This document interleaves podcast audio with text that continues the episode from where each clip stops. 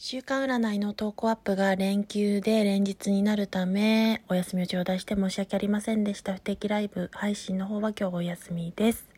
それでは週間占い1を見ていきます。ワンドの3が出ていることから状況下において、ご自身が挑戦の機会を伺ったり試行錯誤模索が未来に向けて叶う時でもあり、ワンドの S が示すように、ご自身の中でえっと、物事が終わりを告げる、挑戦が終わるタイミングでもあります。そして現状に幸せを見出すこと、ワンド4の逆位置は現状の中で幸せを探すことが大事と告げており、また共に出ている節制が意味するのは異質なもの、ご自身にとって受け入れがたいものだったり、新たなコミュニケーション、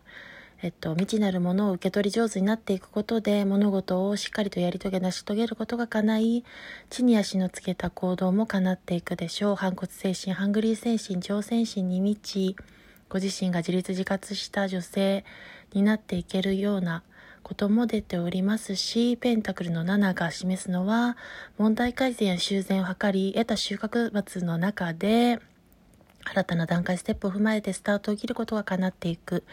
そして未来にはワンドの7が示すように優勢有利な状況下に状況が変化していき、カリスマ性や本領発揮、ご自身の中に救う悪魔に文字通りこちらでも打ち勝つ、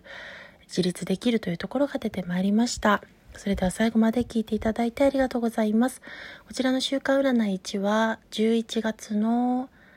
えっと12日からの8日間ですので、12月20日まで20日までの運勢となっております。失礼いたしました。聞いてくださりありがとうございます。